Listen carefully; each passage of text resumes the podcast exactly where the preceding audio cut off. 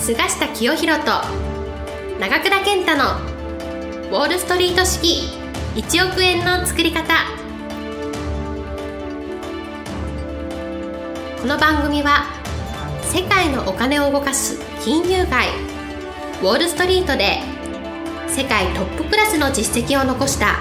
菅下清宏と累計1100万部の本を売り上げ多くのベストセラーを作ってきた長倉健太がお金にまつわる話から稼ぎ方勉強法人脈の広げ方金融リテラシーの身につけ方などすぐに役立つ知識をお伝えしていきます。それでは今回の番組をお楽しみください。今日も、えー、菅下先生と、えー、ポッドキャスト始めていきたいと思います。よろしくお願いいたします。はい、はい、よろしくお願いします。えっ、と今日はですね、そのメンターを持った方がいいっていうよくおっしゃる人がいると思うんですけども、はい、まあ菅下先生もまあ前回のところでこう成功している人から学んだ方がいいとか、いろいろあったと思うんですけれども、ええ、そのその辺についてお伺いできれば。もうこれはもちろんね、はい、どんなメンターを見つけるかによってね、あなたの人生が決まると言ってもいいぐらいなんですよ。まあ人それそれぞれの人生がありますから、人によってメンターが違違うと、はい、例えば私の場合ね大学を出て大和証券に入った、はい。で証券会に入ったらやっぱり証券会で成功しようと思って入ってるわけなのでそこで私が考えたのは自分の周りでこの証券会で成功してる人いないかなということを入社してすぐ考えたんです。がなんと私がこの大学卒業して大和証券に入って最初に配属されたところがですね大阪の難波支店というところだったんですがその大阪の難波支店はですね前年この成績がですねこの最下位から下から2番目、はい、えー、ブービー賞という下から2番目の成績で悪かったもんですから私が入った年はですねもう幹部が全部色変わって全国から優秀な幹部を入れて、はい、店を立て直ししてたんですね偶然。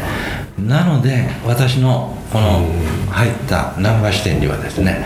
全然で営業成績1位と、はい。いう人がいたんですよ、はい、この人はね九州福岡の方から転勤になってきて高卒なんですよ、はい、でも成績1位、それで私はその人がなんでそんな営業成績1位になってんだろうと思って、えー、直接彼彼に聞きに行ったんですよ。営業成績トップになるにはどうしたらいいですかと。そしたらまず彼が言ったのはね菅下君ね君が弁護士になるんだったら六法伝書の精読だろうと、はい、通訳になるんだったら英語の辞書、はい、ね。じゃあ証券マンでトップになるための基礎は何だと。言ったら会社をする知ることだと、はい、企業を知ること、どんな企業会社があるかということを知るのはまず第一だと、なので指揮法を徹底的に読めと、指揮法が六法伝書だと、でついにこの我々は学者じゃないか愛知にしてるのは相場だと、これ生き物だと、この相場動いている相場生き物の相場の動きを知るためにはどんな勉強したらいいかと、これは指揮法を読んでるだけじゃ相場を知ることはできない、じゃあどうしたら知ることができるかというとこの株式相場っていうものが始まって以来の歴史。これを知ることだと、はい。そして主要な株価の動きがどういう動きだったかということを知ることだと例えば敗戦後株式市場が始まってからどんな相場があったかと大相場が何回もあった。弱戸相場とか人務相場とかそんななんでそんな大相場が来たのか。知らないじゃないですか一般の人。だから人務相場や弱戸相場っていうのはなぜ起こったか。その後大不況がやってきて株価も大ボロ、はい、まずそういう勉強をしろと、はい、この歴史を株式市場の歴史をすると。で3番目に最後に個別の銘柄、はい、どういう企業を買ったらいいかどんな銘柄がいいかというのを知るためには各銘柄の過去の株価の動きを知ることだ、はい、例えば日本郵船とい。う会社がどんな動きしてると戦後から今日になる。それを一目で分かるのがチャート。だ、はい、だからチャートを勉強しろと。このチャートっていうのは株価のサイクルを知る手段なんだと、だから指揮法それから株式市場の相場の歴史そしてチャート株価のサイクルの勉強しろと、そうすると将来株価はどう動くか、はい、今どんな株を買ったらいいかっていうのはだんだん自分で分かってる、うん、それが分かれば営業しなくてもお客さんがやってくる、ええ、相場を見通せるわけですどんな株が上がるかって分かるわけだからもう私はねお客さんが向こうから取引したいってやってくんだと。こういう話なの。なるほどなということで私の証券人生の最初のメンターはこの難波支店の先輩、営業成績トップの人だったわけですよ。だから私はまたたまたま証券会社に入ったんですけどもあの技術系で、えー、この科学とか、建築とかそういう分野に行く人もいるでしょうしあるいはメーカーに勤めてる人もいるでしょうみんな人それぞれの職場あの環境境境遇があるのでその世界で優れた人を見習う、はい、それがメンターで、はい、私のように非常にラッキーですけど、はい、たまたま職場にそういう人がいた、その人を見習う、まあでもねどんな職場にもですね将来社長候補になるような、優れた人が大体いるんですよ、そういう人を見習ったらいいんですよ。そうですね、うん、あの人は優れてるなと。なんで、えー、多くの人から、あいつは将来この会社を背負う人物になると言われてるんだろうと、その人のいいところを吸収するとい。うのが、まあ一つの方法ですね、つまり近くの優れた人をメンターにす。る、でもう一つはですねこの、うん、歴史上の人物も含めて、世の中で名を成した人、まあ、こういう人の自叙伝を読むとかね、えー、まあ、自叙伝ってすごくいいと思うそうですね、はい、そういう意味ではですね日本経済新聞の一番裏に「私の履歴書」というのが出てますけど、あの中で自分が関心のある人をしっかり読むと、うん、まあ、これ参考になります、はい、まあ、書いてる人は全部事実書いてるかどうか分かりませんけど、私はかなりあの若い時代に私の履歴書っていうのは本になって出てるんですね、はい、それの大改編とい。うのを読んで、その大改編の中でも自分が興味持った例えば野村証券を起こした人、はい、大和証券の総合者創業者あるいは丸天石油の非常に有名な経営者とかですね、はい、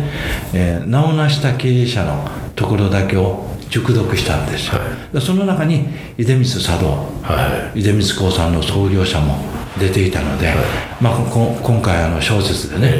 えー、えー、非常に有名になりましたけど、もうはるか昔に、はい、の出光興産の創業者っていうのは立派な人だなというのを知ってました、えー、その出光茶道という人がその健康のためにやってたという3つのことが、その自叙伝に、私の履歴書に出てたので、もう早速私若い頃30代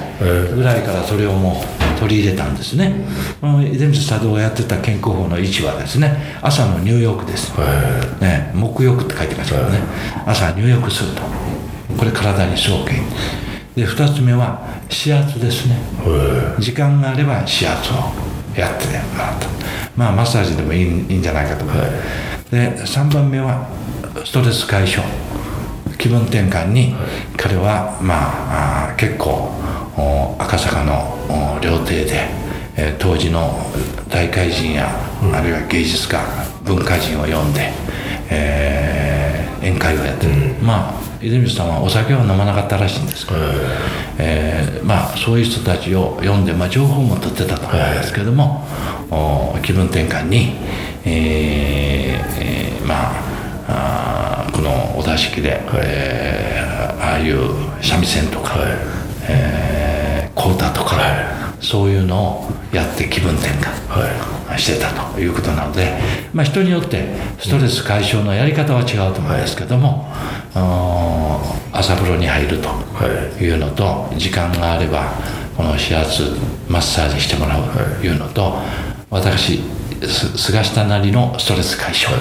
とにかくストレス解消するってすごい大事です、はい、ストレスが病のもとです,、はい、そうですね。ねがんになったりするのはストレスのこの、はい、うんがもう積もり積もった、はい、それがある時出てくるという説も聞いたことがありますので、まあ、そういう密をねあの30代の電案から取り入れたおかげか、はい、今日に至るまで、はい、えー、何の病気もしてないんです、はい、そうですね、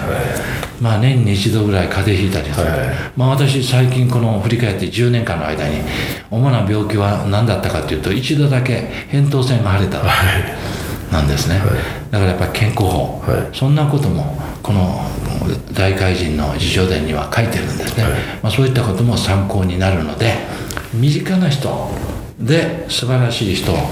自分で、えー、メンターに選ぶと、まあ、勝手に選んで真似してもいいんです、私のように同じ職場だったら、ね教えてください、